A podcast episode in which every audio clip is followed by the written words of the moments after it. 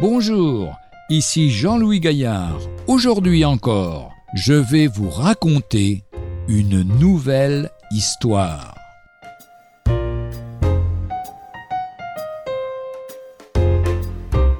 Aller où Dieu nous veut. À l'âge de 20 ans déjà, je fis une merveilleuse expérience. Comme garçon de 12 ans, j'avais passé quelques jours à Strasbourg, chez un couple d'un certain âge. Ces personnes avaient été très aimables envers moi, et j'avais gardé d'eux un excellent souvenir. Puis, je les perdis de vue pendant plusieurs années. À mon retour à Strasbourg, je décidai d'aller les voir à l'occasion. Un jour, en marchant dans la rue, je reçus soudain intérieurement l'ordre d'aller au numéro 14 de la rue du Rempart. C'est là qu'habitait le couple. Dans mon esprit, je répondis que je voulais bien y aller, mais un autre jour, ayant maintenant à m'occuper d'affaires plus urgentes, et je continuai ma route. L'ordre devint si insistant que je m'en retournai et courus en toute hâte au lieu indiqué.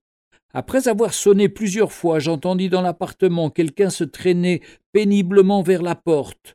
C'était la vieille dame. En ouvrant, elle me dévisagea et dit Je ne vous connais pas. Quand je me fis connaître, elle s'écria Comment? C'est toi? Tu es envoyé comme un ange du ciel, car nous sommes dans une grande détresse. Nous avons crié à Dieu qu'il nous envoie quelqu'un, et il t'a envoyé. Elle me conduisit alors près du lit de son mari qui était gravement malade.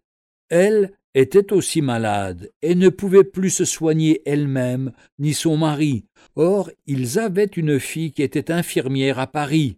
Je devais envoyer un télégramme afin qu'elle vienne tout de suite aider ses parents. Après avoir fait le nécessaire, je partis. Quelques jours plus tard, je dus à nouveau obéir à une contrainte intérieure, et lorsque j'arrivai, ce fut juste à temps pour prier avec le vieil homme mourant. C'était la première fois que je devais prier avec un agonisant.